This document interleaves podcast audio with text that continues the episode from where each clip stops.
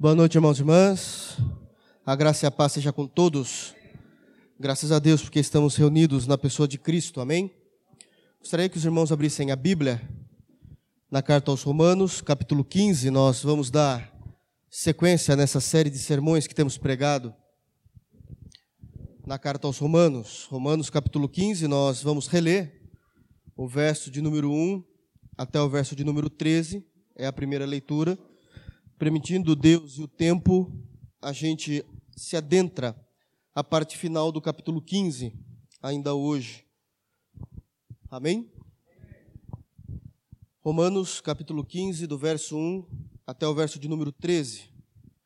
Palavras do apóstolo Paulo, diz assim o texto: Mas nós que somos fortes devemos suportar as fraquezas dos fracos e não agradar a nós mesmos. Portanto, Cada um de nós agrade ao seu próximo no que é bom para edificação. Porque também Cristo não agradou a si mesmo, mas, como está escrito, sobre mim caíram as injúrias dos que te injuriavam. Porque tudo que dantes foi escrito, para nosso ensino foi escrito, para que pela paciência e consolação das Escrituras tenhamos esperança. Ora, o Deus de paciência e consolação vos conceda o mesmo sentimento um para com os outros, segundo Cristo Jesus, para que concordes a uma boca glorifiqueis a Deus Pai de nosso Senhor Jesus Cristo. Portanto, recebei-vos uns aos outros, como também Cristo nos recebeu para a glória de Deus. Digo, pois, que Jesus Cristo foi ministro da circuncisão por causa da verdade de Deus, para que confirmasse as promessas feitas aos pais, e para que os gentios glorifiquem a Deus pela sua misericórdia, como está escrito: Portanto, eu te louvarei entre os gentios e cantarei ao teu nome. E outra vez diz: Alegrai-vos, gentios, com os seus povos. E outra vez, louvai ao Senhor todos os gentios e celebrai-o todos os povos. E outra vez, diz Isaías: Uma raiz de Jessé haverá, e naquele que se levantar para reger os gentios, os gentios esperarão.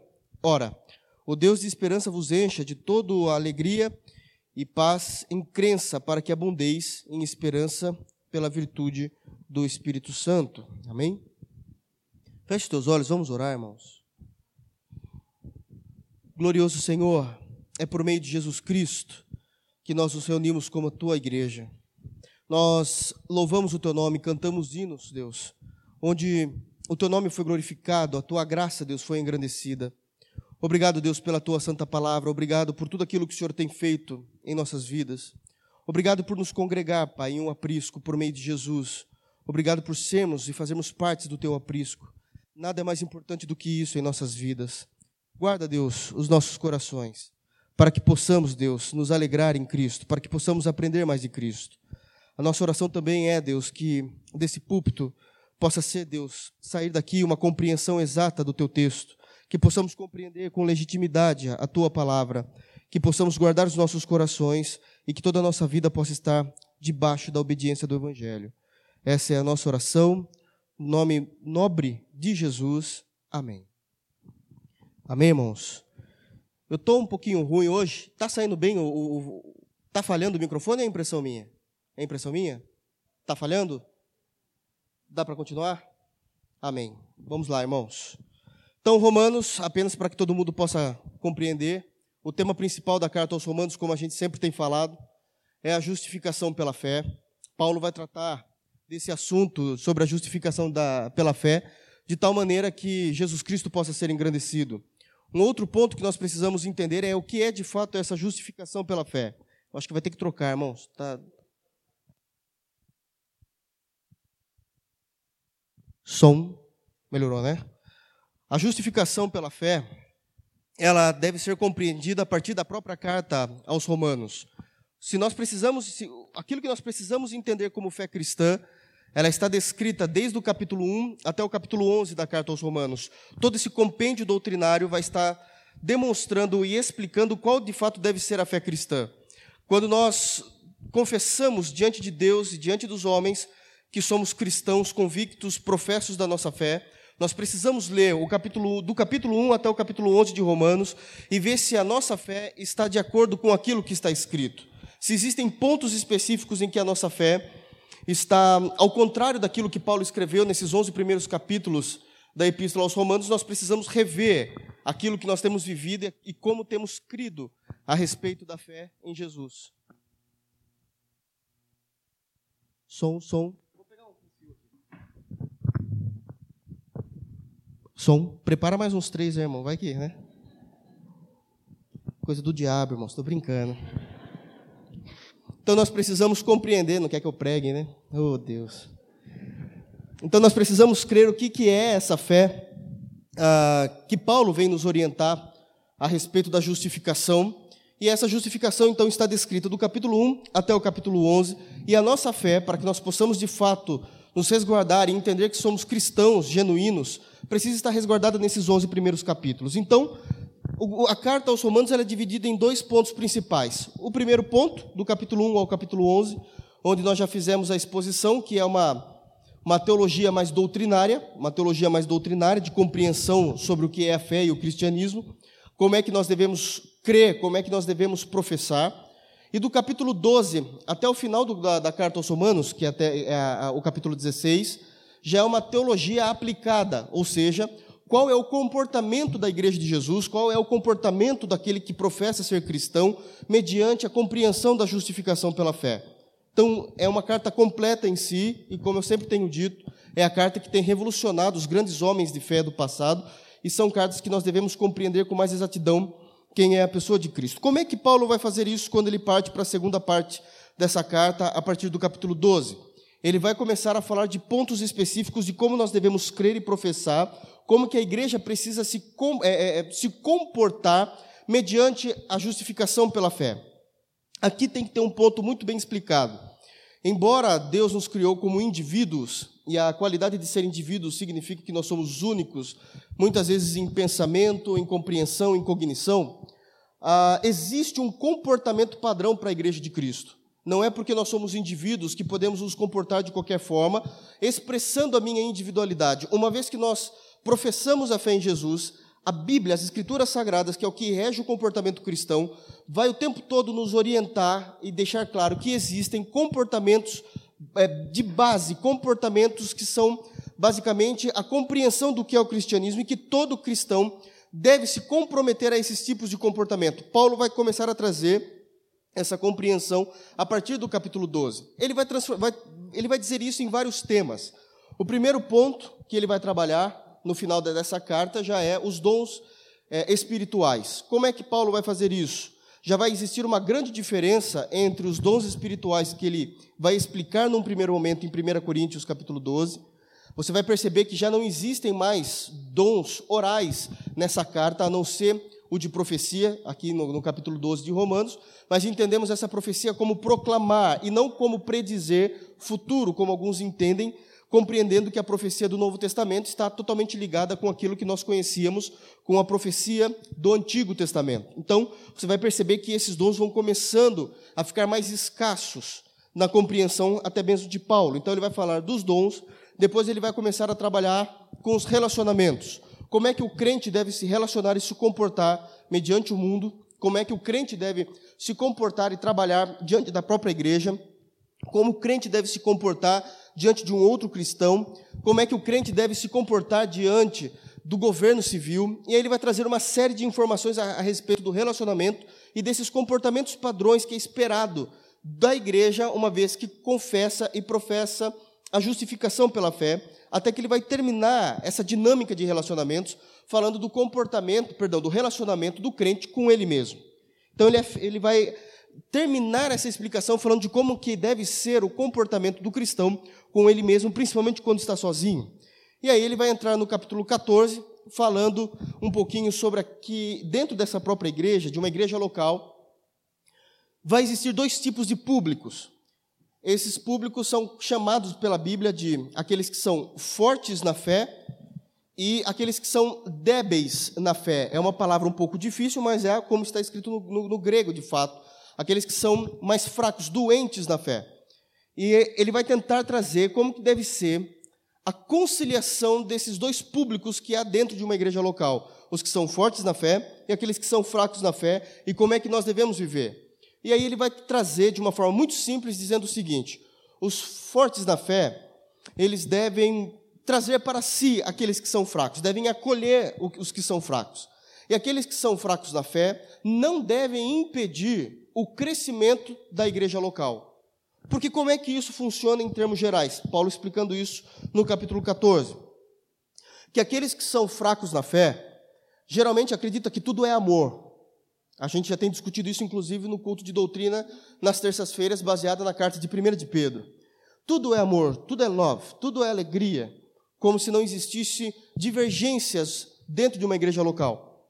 E, por, e geralmente esses que são fracos na fé, geralmente, irmãos, quando a gente fala de ser humano, é muito difícil a gente falar de 100%, mas geralmente são pessoas que nunca se preocuparam em conhecer as escrituras mais profundos, por qualquer motivo que seja, não conhecem, não têm uma compreensão exata dos textos, não conseguem fazer uma hermenêutica exata do texto, e geralmente eles apontam para aqueles que são um pouco mais cultos nas escrituras sagradas, dizendo assim: olha o sabichão, olha o dono da verdade, e acaba contaminando aquele público dentro da igreja local que são mais fracos na fé, apontando para aqueles que são mais fortes a nível de conhecimento, dizendo: olha, é um sabichão, ele fala só pela letra, ele, é, é, ele fez seminário, acho que sabe de tudo.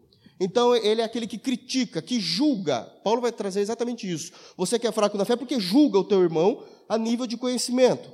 Só um ponto aqui: quando Paulo está falando de fraco e forte na fé, ele está dizendo principalmente a nível do conhecimento das Escrituras, ele fala isso já nos textos anteriores. E aí existe um outro problema. Tem um outro grupo de pessoas que são considerados dentro da igreja local como aqueles que são fortes na fé, têm um conhecimento um pouco mais profundo das Escrituras. E qual é o grande erro destes? Tratam com desprezo aqueles que não conhecem absolutamente nada das Escrituras. Então acaba anulando a voz daqueles que são mais fracos. Dentro de uma congregação local, é, por exemplo, um irmão mais simples na fé vai argumentar alguma coisa, e geralmente aqueles que são mais fortes na fé, porque acabaram se tornando loucos, compreendendo que a sua cultura teológica está acima do amor cristão, muitas vezes vai dizer assim: ah, despreza o que ele está falando, ele não tem compreensão do que ele está falando, e simplesmente deixa ele falar, mas nós não vamos aplicar isso, porque nós sabemos que as Escrituras nos levam por, esse caminho, e muitas vezes estão corretos. A questão é como fazer isso.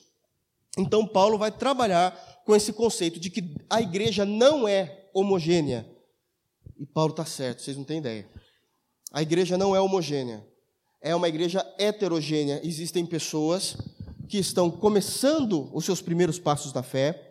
Existem pessoas que já estavam em Cristo há muitos anos, mas em igrejas que nunca se preocuparam com o ensino bíblico. E existem cristãos que já tem um certo nível de profundidade do conhecimento das Escrituras, e aí Paulo vai falar: vocês precisam conviver. É isso que ele vai terminar, então, no capítulo 14, dizendo sobre isso. E aí, como é que ele vai usar isso daí? Falando da dieta religiosa e dos dias sagrados, lá no capítulo 14. Quando ele termina isso, começa o capítulo 15, que é onde nós estamos. Na semana passada, nós falamos até o verso de número 4. Então, eu quero fazer um rápido flashback daquilo que nós temos falado na, na semana passada para que a gente possa continuar com a exposição daquilo que as Escrituras têm para nós. Então, ele terminando falando que nós precisamos ter convicção de fé naquilo que nós vamos fazer, porque tudo aquilo que é feito fora da fé é considerado pecado, já é, é, é um texto um pouco de, de difícil compreensão para aqueles que não estão acostumados a compreender de fato o que é fé. Uh, ele vai terminar esse texto, que não é de, de simples interpretação, e aí ele já vai começar no verso 1 do capítulo 15. Aí ele, aqui o capítulo 15 é uma chamada, o primeira, a primeira parte do capítulo 15 é uma chamada a aqueles que são considerados dentro da igreja local como fortes na fé. Ele está tratando especificamente com essas pessoas agora. E ele vai dizer o seguinte, e ele se enquadra com esse pessoal. Ele vai dizer: Mas nós, que somos fortes, devemos suportar as fraquezas dos fracos e não agradar a nós mesmos.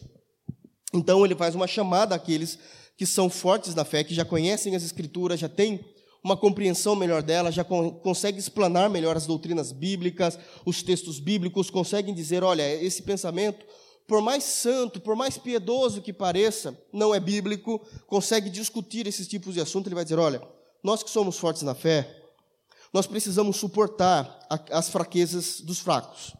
Essa ideia de suportar não está ligada a, a ser algo que é angustiante para aquele grupo de pessoas que conhecem as Escrituras dentro de uma igreja. Puxa, é, é suportar tal pessoa é muito difícil, não é a ideia. A compreensão do texto aqui na, é, é, do verbo do suportar é ser um degrau para essas pessoas, ou seja, eu quero ser o suporte para que essas pessoas possam conhecer a liberdade em Cristo que eu tenho e o conhecimento das Escrituras, que está em grande deleite em todo o Novo Testamento. No Antigo também, mas aqui Paulo está chamando a atenção para a nova aliança por causa da liberdade em Cristo.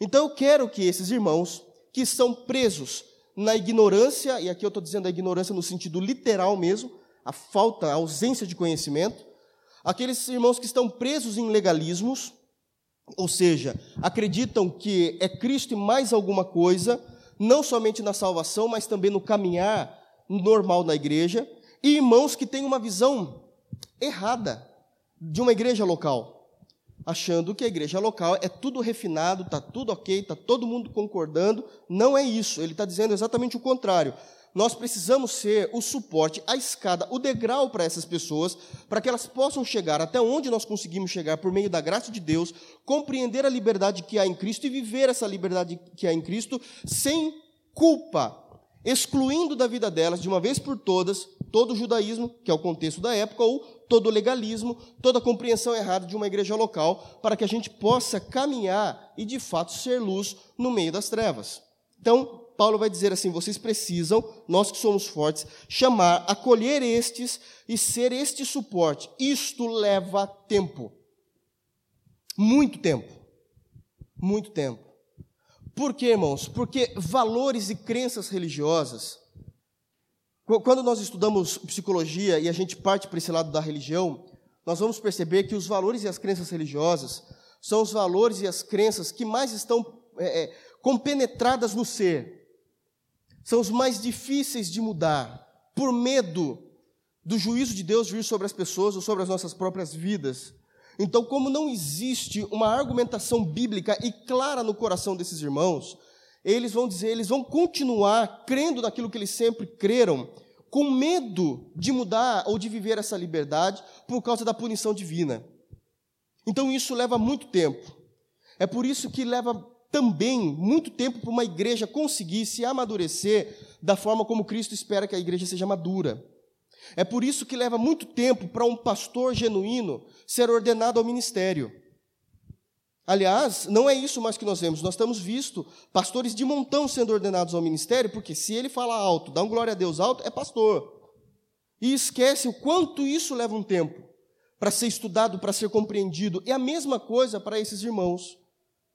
Eu sei que, eu sei porque no meio de, da, da nossa igreja existem irmãos que ficaram 20, 30 anos em determinadas denominações diferenciadas, e como foi difícil eu trabalhar com cada um deles quando eu consegui acompanhar mais de perto, como era difícil eles se abrirem para a compreensão daquilo que é verdadeiro, e muitas vezes eu sentia aquela infelicidade, porque eu abria o texto bíblico, eu mostrava o texto bíblico, eles liam e diziam assim, mas eu não consigo crer assim mesmo com, os, com o texto aberto, isso é fruto de crenças e valores internalizados no ser, de forma tão profunda que não consegue de uma vez só se libertar dessa compreensão desses legalismos ou desse engano teológico.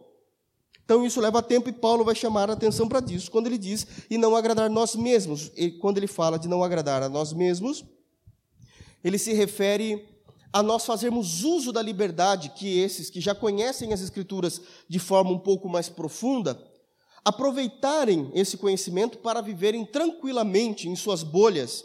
É, eu sei que isso é tranquilo, eu sei que eu tenho essa liberdade para viver dessa forma. Se o Zequinha não quer entender dessa forma, o problema é dele. É, Paulo está repreendendo isso, dizendo: não, o problema é nosso. Nós vamos servir como degraus, eu não vou usar da liberdade que eu tenho para o tempo todo somente eu me alegrar, para eu me agradar, mas eu tenho a alegria de fazer com que irmãos que não conseguem compreender dessa forma, usando Star Wars agora, venham para o lado né, da força. O duro é que ninguém é nerd aqui, é muito difícil ser um pastor nerd. É muito difícil. Eu quero minha transferência. Entende? Então isso é, parece brincadeira, mas é exatamente isso que Paulo está dizendo. É exatamente isso que ele está dizendo. Ele continua, portanto, cada um de nós agrade ao seu próximo, verso 2, no que é bom para a edificação. Então, aqui ele não está falando de agradar a nível de tomar um chá da tarde, o que é muito bom, ter comunhão com os irmãos, nós, nós nos comungarmos em alegria, em entretenimento, mas a ideia do versículo 2 aqui é que nós queremos nos alegrar de tal maneira que naquela alegria, naquela comunhão específica que está tendo entre um grupo de irmãos, haja uma edificação doutrinária no coração daqueles que são fracos na fé. Haja uma edificação doutrinária naqueles que uh, uh, são fracos na fé e deixaram de compreender isso. Isso também leva bastante tempo. Geralmente vocês vão perceber que as igrejas já não investem mais na compreensão doutrinária para, para, para, para as ovelhas, porque isso, primeiro, que não traz, né? A gente sabe disso como anda o evangelho por aí, isso não traz resultado. E segundo, porque realmente leva muito tempo. Terceiro, eu estou passando rápido até o 4, porque a gente já pregou semana passada. Terceiro, porque também Cristo não agradou a si mesmo, mas como está escrito sobre mim, caíram as injúrias dos que te injuriavam. Então ele vai usar o exemplo mor de quem fez isso, que é Cristo Jesus, nosso Senhor e Salvador, que conhecendo toda a doutrina, quando habitou entre nós, já conhecia as Escrituras, aos 12 anos, ele já conseguia ganhar né, em debate com aqueles que eram os sacerdotes do templo, já com os mestres do templo, então ele já tinha um conhecimento extremamente profundo, aliás, foi ele que escreveu, né, mas ele já tinha esse conhecimento profundo a respeito das Escrituras, mas mesmo assim Cristo não usou a sua vida terrena o tempo todo para viver essa liberdade, o tempo todo ele se doou para que a igreja pudesse ser aquilo que o Pai desejava que ela fosse. O tempo todo ele se doou, o tempo todo ele se, se achegou até nós, se rebaixou ao nosso estado para que nós pudéssemos compreender o Evangelho. E aí, Paulo vai trazer uma sensação que todo cristão precisa ter. Ele vai dizer aqui no verso 3, ele vai citar um salmo, que é o Salmo 69, 9, onde diz: Sobre mim caíram as injúrias dos que te injuriavam, que é um salmo messiânico, onde vai dizer que Cristo está tá trazendo um salmo profético, Cristo está trazendo, fazendo uma oração ao Pai, é, se confessando ao Pai as suas dificuldades de ser um homem, falando das suas dores, e até que ele vai chegar no versículo 9 e vai dizer exatamente isso: que a maneira como ele via a raça humana caída tratando o Pai, é, injuriando a pessoa de Deus, falando mal a respeito de Deus, a falta de respeito, a falta de temor, isso era algo que o consumia de tão perto que essas injúrias que eram feitas ao próprio Deus era como se, se o próprio Cristo as estivesse recebendo. As estivesse recebendo. Então Cristo tinha um amor e um temor, uma devoção tão grande pelo Pai, que tudo, todas as injúrias, tudo aquilo, todas as calúnias, todas as mentiras, todos os pecados, todas as afrontas que a humanidade, a raça caída, fazia para o Pai, ele tomava aquilo com uma tremenda dor, tamanho era o temor, que era como se o próprio Cristo sofresse aquelas dores. E antes que, Paulo sabendo da compreensão humana, antes que alguém dissesse assim, olha, mas é óbvio que ele ia fazer isso porque Cristo é Deus e esse é um sentimento próprio apenas de Jesus Cristo, Paulo corta essa ideia dizendo assim: negativo. Esse é um sentimento que nós precisamos ter também. Que é o versículo 4, onde nós encerramos. Onde ele vai dizer: Porque tudo que dantes foi escrito para o nosso ensino foi escrito, para que pela paciência e consolação das Escrituras tenhamos esperança. O que é que Paulo está dizendo? Parem de querer ler as Escrituras, e principalmente pontos específicos do Antigo Testamento, apenas como uma narrativa histórica. Não podemos olhar para o Antigo Testamento o tempo todo apenas como uma narrativa histórica, mas devemos tirar do Novo Testamento, daquelas narrativas que de fato são histórica, é, históricas, ensinamentos para o nosso cristianismo atual. E se Cristo sentiu, é, se Cristo teve esse sentimento para com o Pai, nós também precisamos ter. E aí eu me lembro de eu ter dado o exemplo e encerrado o culto na semana, o sermão da semana passada, dizendo exatamente isso. Uh, existe um mandamento, que é o terceiro mandamento, onde é dito assim: Não usareis o nome do Senhor Deus em vão. Nós não devemos usar o nome de Deus em vão, porque o nome representa a pessoa, e uma vez que o nome é santo, a pessoa é santa, e sabemos quem Ele é, Ele é o infinito, Ele é o Criador, Ele é o Senhor, é Elohim, né? Ele é o Senhor de todas as coisas, Ele é o Elion, o grande Deus, não há outro além dele, e uma vez que nós compreendemos isso, nós não podemos usar o nome de Deus em vão, mas é muito comum a igreja usar o nome de Deus em vão em piadas, em comentários de Facebook. Nós vamos ver o nome de Deus sendo usado em vão em exclamações de novela, em filmes, em seriados. Nós vamos ver o nome de Deus sendo usado em vão até mesmo entre nós, irmãos. E isso é algo que deveria nos trazer repúdio. A gente brinca com tudo na liberdade cristã que temos, mas sabemos que existe uma lei clara, um mandamento claro. Com o nome de Deus a gente não brinca. Com o nome de Deus a gente não brinca. A gente resguarda o nome de Deus. Para vocês verem como isso é sério. É um mandamento que precisa ser observado dentro da igreja. Os outros também. Estou dando apenas um exemplo da ideia de que nós nos acostumamos tanto com a impiedade que a impiedade se tornou normal, mesmo que ela quebre o mandamento. Mesmo que ela quebre o mandamento. Então, nós precisamos resguardar, porque tudo que foi escrito no passado foi escrito para nós, foi escrito para o nosso, é, para, para o nosso ensinamento, para que pela paciência, a palavra grega na verdade é perseverança, para que pela perseverança das Escrituras em nos orientar o tempo todo a respeito disso, e o consolo das Escrituras, nós possamos ter a esperança da volta de Cristo nos alegrar com a volta dele, e encerramos aí semana passada, ok? Vamos lá continuar? Uma vez que Paulo traz então um exemplo de Cristo no versículo 3, uh, e daí ele vai explicar que ao exemplo de Cristo devemos crer também como Cristo creu, devemos viver como Cristo viveu. Isso é um grande alerta. Isso é um grande alerta.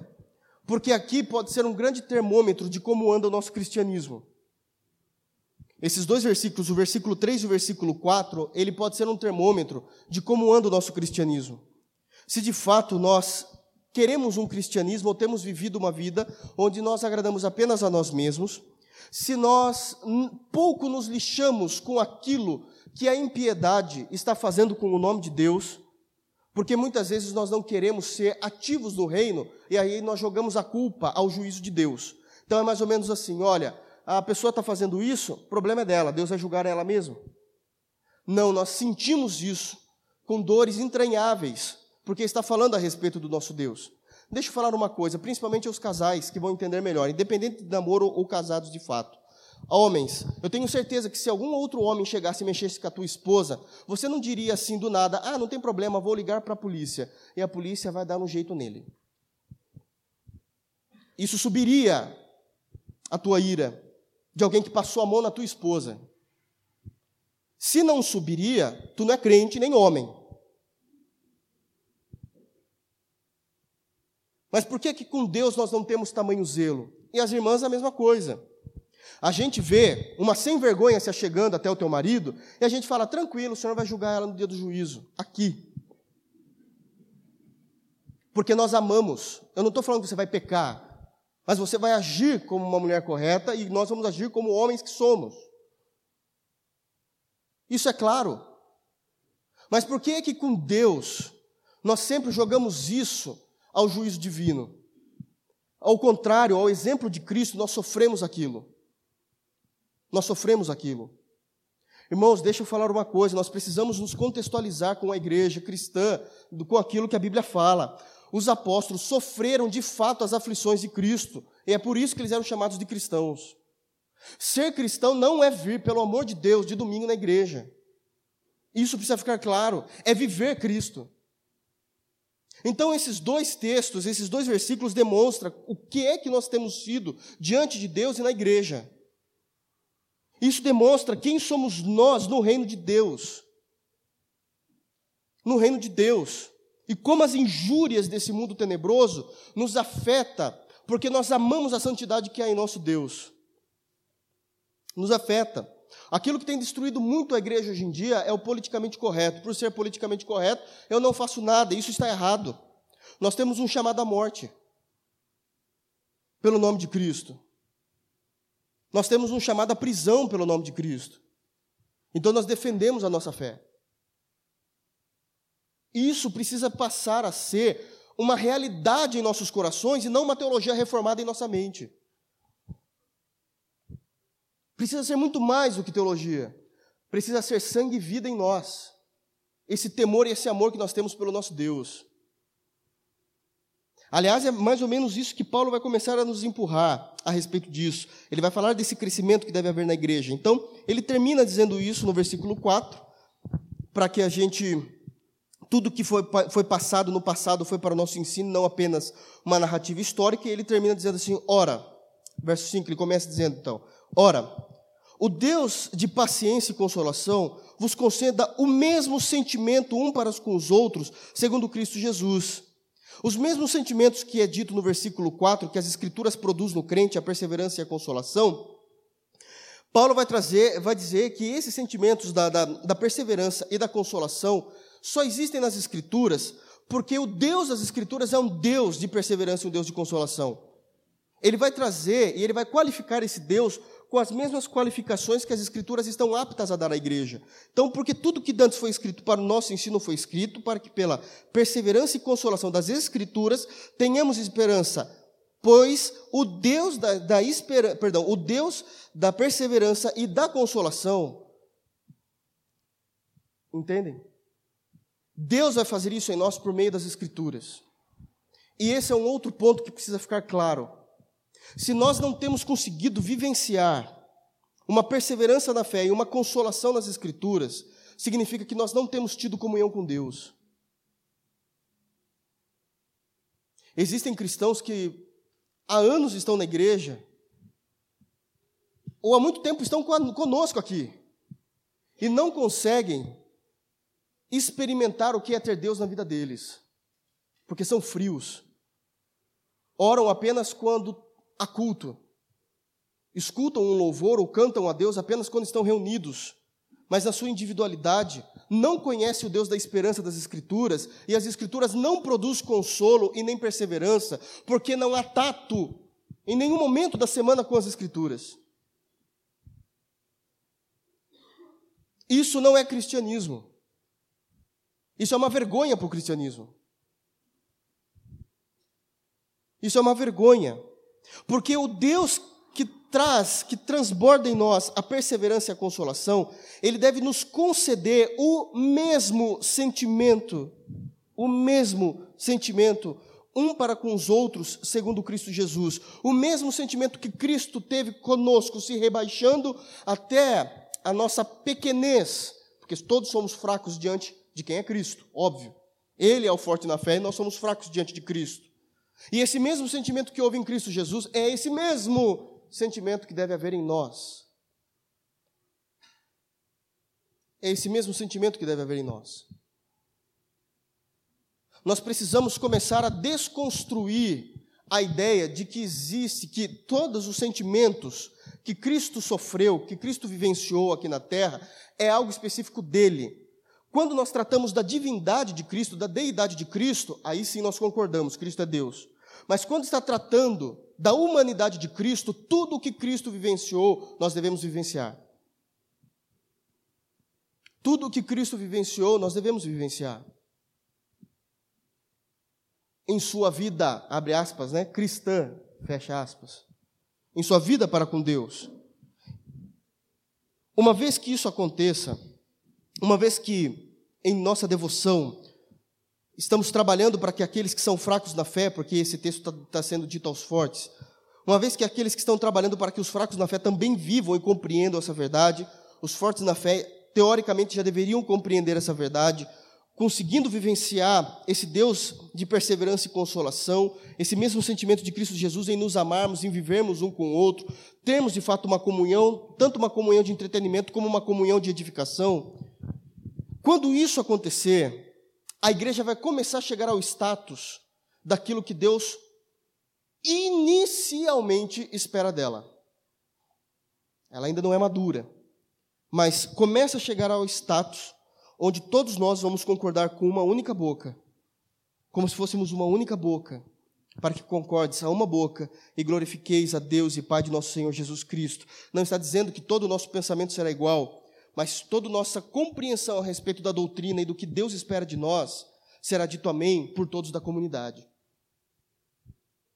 Por todos da comunidade. Aqui fica claro a, a necessidade do ministério de ensino e de Deus levantar mestres na igreja local. É muito comum nós vermos igrejas dez vezes maiores do que essa, da qual eu presido, onde um grupo daquela igreja entendem, dentro daquela mesma denominação, do mesmo corpo local, entendem que precisa haver ministério de libertação. Naquela mesma igreja existe um grupo que diz assim, negativo, não, não, não precisa haver ministério de libertação. Outro vai além, fala assim, não só apenas ministério de libertação no sentido de sexta-feira forte, lá do descarrego, mas também precisa haver um trabalho de cura interior quebra de maldição.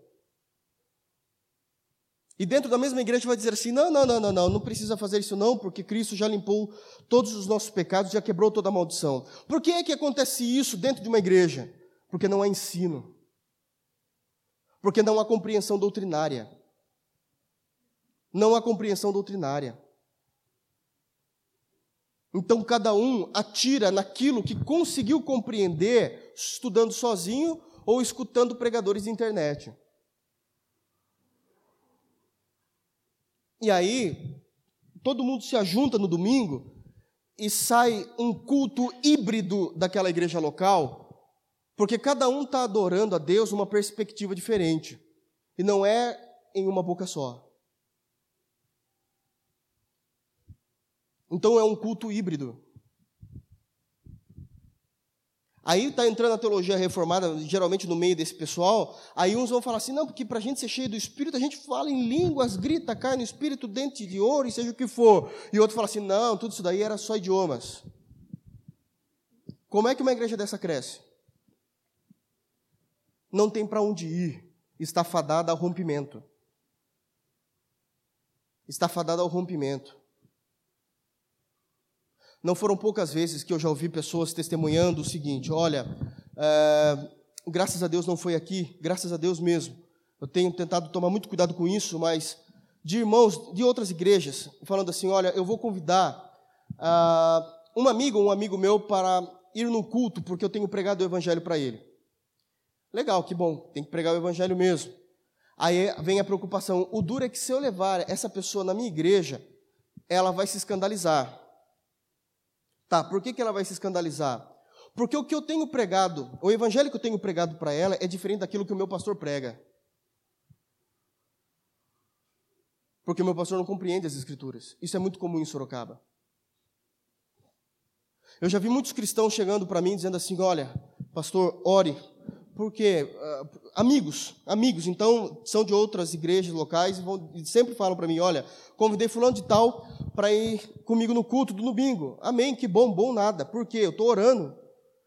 Porque eu não sei o que, que meu pastor vai falar. Ele, ele destrói as almas. Ele, não, ele não, as, não traz Cristo de forma clara até as almas. E eu já vi muita gente que agora faz parte dessa igreja, que está aqui, falando assim: olha, muitas pessoas vieram desanimadas com o evangelho, elas não eram daqui ainda. E quando elas se achegavam até mim dizendo assim: puxa, eu preciso de uma igreja. Ela falava assim: não vai da minha, não, vai da do pastor Rodolfo. Vai lá. Não vem aqui, não.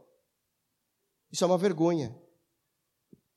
Você quer ouvir uma palavra? Vai no pastor Rodolfo. Não, não, não traz para cá, não, que senão não vai dar certo. Não, não, não vai.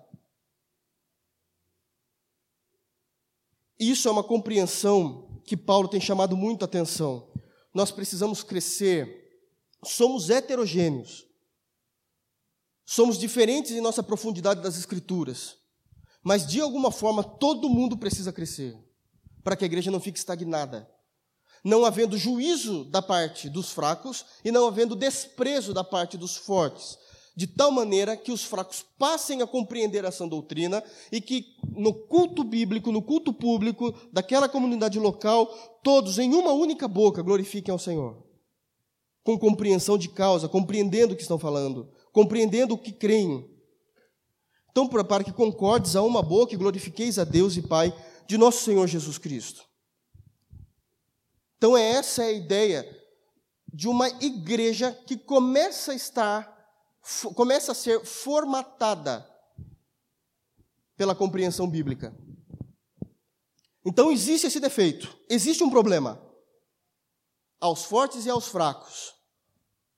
Os fracos não julguem, os fortes não desprezem. Os fracos não impeçam o crescimento, os fortes devem acolher. Isso não acontece de uma semana para outra, leva muito tempo. E eles precisam se desgarrar desse legalismo, dessa compreensão errada. E como é que a gente vive nesse meio tempo de transformação onde o Espírito vai começar a trabalhar no coração de cada indivíduo dentro da igreja. Bom, a gente vive como Cristo, existindo o mesmo sentimento que houve em Cristo Jesus para conosco. Eu não preciso ir fazer curso nos Estados Unidos para falar de crescimento da igreja, basta ler Romanos. Entendem? Entendem, mas não é gostoso, porque os nossos ouvidos foram treinados no Brasil a ouvir o evangelho de Deus vai fazer na tua vida, receba, blá, blá, blá. Compreendem? Isso é muito sério. Isso significa que cada um de nós temos essa responsabilidade com a igreja local. Ele continua, portanto, ainda orientando os fortes na fé. Lembra-se, o capítulo 15 está orientando eles. 7. Portanto, recebei-vos uns aos outros, como também Cristo nos recebeu para a glória de Deus. Outro ponto difícil, porque o crivo do nosso exemplo é Cristo. É um exemplo muito alto, muito perfeito a ser seguido. Então nós nos recebemos da mesma maneira como Cristo nos recebeu. Isso abre um campo de ideias violento. Primeiro, Cristo nos recebeu ainda sendo pecadores, inimigos da cruz, mortos em nossos delitos e pecados. E dá um trabalho para Cristo nos santificar. Basta olhar para o teu coração. É assim que a gente recebe esses irmãos. Sabendo que possivelmente eles estão começando essa caminhada e a gente vai acolher. E aqui a gente começa tudo de novo. E aí a gente começa tudo de novo a explicar o beabá, porque eles estão vindo de lugares que não conseguem compreender com a mesma profusão que nós já temos compreendido há quatro anos quem começou com a gente aqui. Isso dá trabalho, mas isso é cuidar das ovelhas. Isso é mostrar quem é realmente Cristo a elas. E isso não é um trabalho exclusivo do pastor, porque Paulo está falando que esse é um trabalho da igreja, principalmente dos fortes na fé. Porque o pastor não dá conta. É uma impossibilidade por definição. O pastor precisa de braços fortes para trabalhar. Precisam de pessoas que falam assim, ó, estou com você. Vamos junto. Para a compreensão do reino, não é para mim. É para o reino. Tudo é Cristo. Tudo é Cristo. Caso contrário, a igreja vai ficar patinando, irmãos. E sempre vai haver aqueles que estão só esperando para reclamar. E geralmente quem reclama é os que não fazem nada.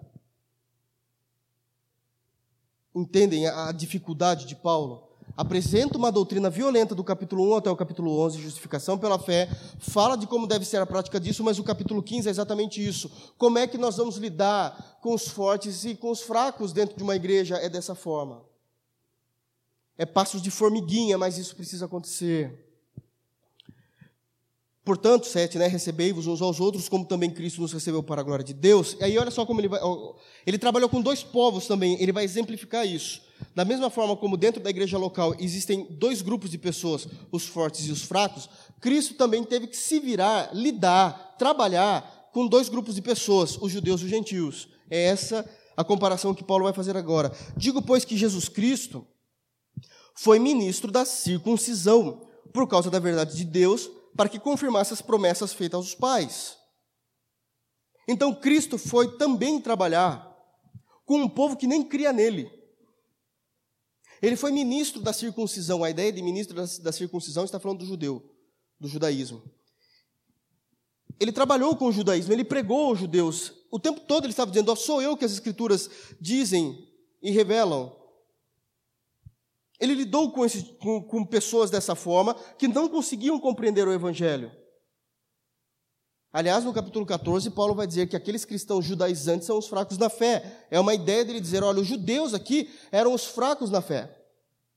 Porque tinham a Torá com eles, faziam a leitura, compreendiam as festas, pelo menos liturgicamente, compreendiam os sacrifícios liturgicamente, mas quando foi para eles compreenderem a fé em Cristo, compreenderem a verdade que há em Cristo através dessas figuras, eles nunca conseguiram.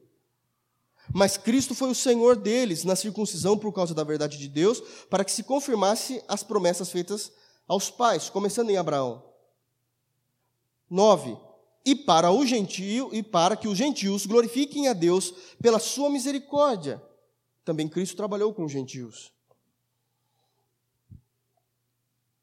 Parece que isso não é prático, irmãos, porque nós não estamos acostumados a trabalhar dignamente para o reino. Por isso que vocês estão me olhando com esse rostinho. Porque parece que não há praticidade nisso, porque a gente está acostumado a imaginar, guardados as devidas proporções, que trabalhar no reino é pregar, é tocar, é arrumar as cadeiras, os diáconos arrumarem as cadeiras para os irmãos sentarem. E não é disso que Paulo está tratando. Paulo está tratando de algo que somente os fortes na fé conseguem compreender. Por isso que ele está dizendo: os fortes na fé vão ter que instruir os, os fracos. Porque talvez nem os fracos consigam entender o que ele está falando em Romanos capítulo 15. Pode ver que não tem um glória. Entendem a seriedade? Eu, eu quero muito que o Espírito Santo faça com que vocês entendam isso. Eu quero muito me fazer entendido daquilo que está escrito em Romanos 15, porque hoje parece que eu estou pregando para pessoas que não estão entendendo o texto.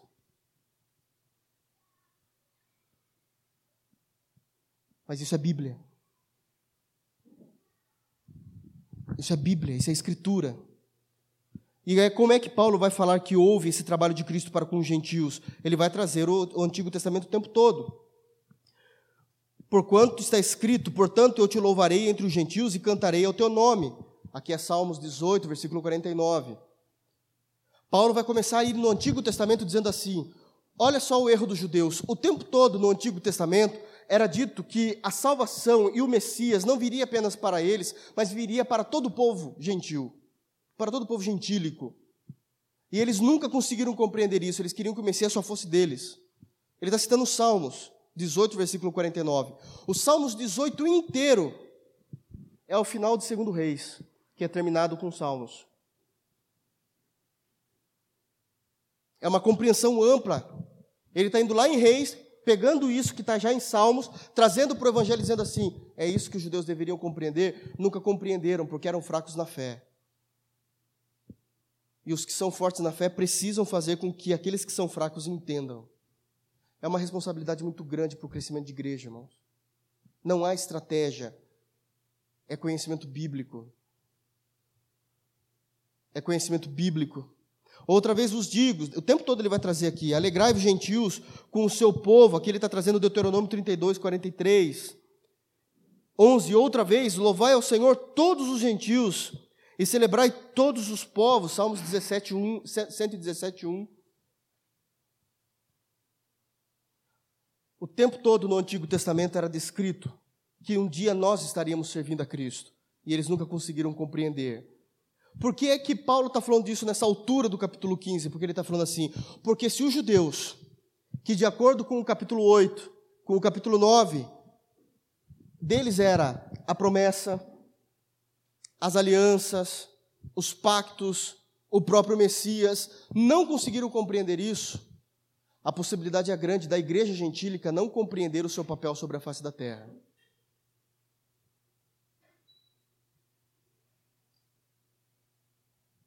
Isso é muito sério, irmãos. Ele traz essas informações dizendo assim: cuidado para que nós, gentios, para que a igreja gentílica não venha cair no mesmo erro de achar que são cristãos não tendo nada para apresentar para Deus naquele dia.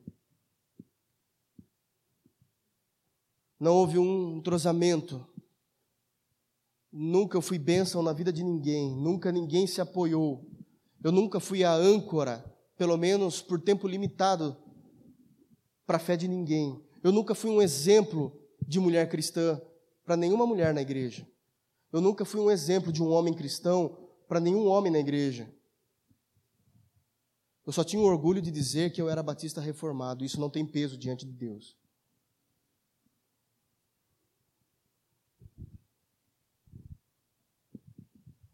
E outra vez diz em Isaías 12, aqui é maravilhoso, é Isaías 11 que ele vai citar. Uma raiz em Jessé, bom, de Jessé você sabe que vai vir Davi e Davi vem Cristo, amém, irmãos? Pelo amor de Deus, pelo amor de Deus. Uma raiz em Jessé haverá, e naquele que se levantar para reger os gentios, os gentios esperarão. O Antigo Testamento já falava de nós. Mas os judeus não conseguiam crer porque eram fracos na fé, perdidos em sua liturgia. Por que que Paulo está citando isso? Nos alertando, cuidado para que vocês não venham errar, como os judeus erraram, se esquecendo do papel da igreja diante dos ímpios e dela mesma. E dela mesma. Ora, 13. O Deus de esperança vos encha de toda, de toda alegria e paz. Se parasse por aí, é muito comum isso acontecer. Esse tipo de escrita nas escrituras sagradas. Ah, Deus vai, o Deus de esperança, agora ele nomeou Deus de esperança também. Até então, ele tinha só falado do Deus de consolo e de perseverança, então ele qualifica Deus também como Deus da esperança. Ele vos enche de toda alegria e paz. Se ele parasse por aí, era algo muito comum que acontece, como uma bênção. Entendam o que eu vou dizer, como se fosse uma bênção apostólica sobre a igreja. Ele não está falando disso, ele não está querendo trazer bênção nenhuma, ah, que Deus te abençoe quando nós falamos assim. Ele está querendo trazer algo concreto. Que o Deus da esperança vos encha de alegria e paz em crença. Ele não está falando de bênção, ele está falando que o Senhor Deus, que Ele deseja que o Senhor Deus coloque em nós uma alegria genuína do Espírito e uma paz, porque agora já somos justificados diante de Deus, já não há mais o que ser pago, Cristo já pagou por nós, e que essa alegria e essa paz, elas existam por causa de crenças, nós abrimos as Escrituras, nós compreendemos as Escrituras, as Escrituras estão guardadas em nossos corações e nessa crença fomos abençoados. Isso é crescimento espiritual. Para que nós deixemos de ser fracos na fé, nós venhamos ser cheios da alegria de Deus e da paz de Deus em crença, em valores internalizados. Como é que valores são internalizados? Através do aprendizado. Através da compreensão de textos, através da compreensão de doutrinas. Eu sei que vai parecer algo muito audacioso que eu vou falar aqui, mas possivelmente todos aqueles, possivelmente não, todos aqueles que não conhecem as Sagradas Escrituras, não possuem a alegria que Deus tem para vocês e nem a paz que Deus tem para vocês porque não há como se alegrar em aquilo que vocês não sabem. E isso faz de vocês fracos na fé.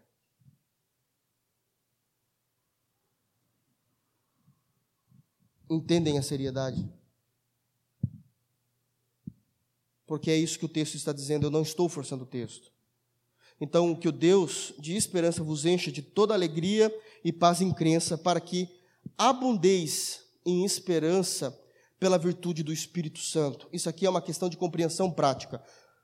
Se nós somos cheios da alegria e da paz pela crença que nós temos agora em Cristo por causa do aprendizado, da compreensão bíblica, vai existir, vai existir um sentimento abundante de esperança em nós, que é fruto do poder, virtude é poder, do poder do Espírito Santo em nós. Não é para realizar milagres, não é para isso, é para esperança. Esperança no quê? Eu me alegro com com a possibilidade de Cristo voltar o quanto antes. Se não há essa alegria no teu coração, é porque você é um fraco na fé, não há alegria e não há esperança, não há paz em você e possivelmente a falta de conhecimento das escrituras em tua vida. Então eu prefiro eu fazer mil coisas primeiro para depois Cristo voltar. É aquela brincadeirinha boba, mas real. Estou para casar. Estou namorando há quatro anos. Sábado que vem é meu casamento. Aí chega alguém, é uma impossibilidade isso, é só uma ideia, uma compreensão. Chega alguém e diz assim: Olha, eu tenho quase certeza pelos estudos bíblicos que Cristo volta na sexta-feira à noite. A pessoa fala: Não volta, não, deixa eu casar primeiro. Versículo 13 para você. Não há alegria e paz na sua crença. Talvez você seja até movido pela fé dos outros. Talvez você crê em Cristo, porque você consegue ver pessoas que creem e falam assim: Isso é real. mas é real na vida dele. Eu, eu tento chegar nisso ainda. E não há nenhum sentimento abundante de esperança provocado pelo poder do Espírito Santo em mim. Se é que eu conheço o que é o poder do Espírito Santo na minha vida. Porque eu sei que esse não é o problema, eu estou falando de um problema atual. Existiram vários problemas na história e eu encerro. Eu convido você, em qualquer lugar dessa cidade de Sorocaba, em qualquer uma, qualquer igreja, a falar assim: nós vamos ter um seminário de dois dias de estudo bíblico. E no mesmo dia, chame qualquer cantor gospel que está em alta para fazer um show em Sorocaba e você vai ver o que vai encher mais. Não há mais ternura pela palavra de Deus. Não há mais ternura. Não há mais anseio. E dessa forma, eu não vou ser cheio da alegria e da paz em crença.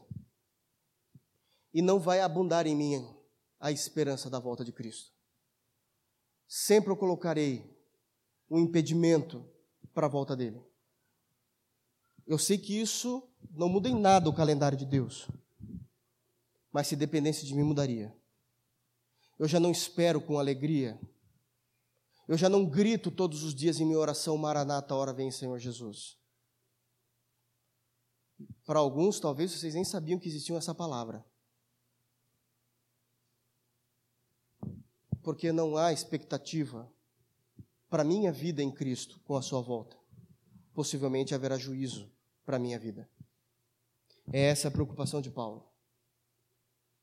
Paulo está tão preocupado com isso que a partir do versículo 14, ele vai finalizar isso que nós estamos falando e vai falar assim: é por isso que eu preciso que vocês me ajudem a fazer missões. Porque tem pessoas que não conhecem esse Cristo que vocês conhecem, e eu quero levar essas pessoas ao conhecimento de Cristo para que elas possam ter essa esperança, que teoricamente é para vocês terem também. É isso que o Senhor Deus espera de nós. Ele já tem essa compreensão, que há fracos e fortes dentro de uma igreja local. E o capítulo 14 e o capítulo 15 é para narrar como deve ser o envolvimento desses irmãos, dos fracos e dos fortes de tal maneira que principalmente os fortes arregassem as mangas e trabalhem. Caso contrário, vai sobrar somente para uma pessoa o tempo todo. Há muito que ser feito para que a igreja possa, em uma voz só, em uma boca só, glorificar a Deus no seu culto público. Que o Senhor guarde os nossos corações, para que o Senhor Deus venha criar em nós e encher a nossa vida com alegria e paz em nossa fé, em nossa crença, em nosso conhecimento, nesses valores internalizados, para que possamos abundar e chorar em nossas orações, incendiar os nossos corações quando nós ouvirmos que Cristo está voltando e isso seja motivo de alegria e não de tristeza, não de desapontamento porque eu não consegui alcançar o que eu queria, e muito menos de medo por causa do juízo que está por vir. Que Deus nos abençoe em nome de Jesus, a igreja de pé.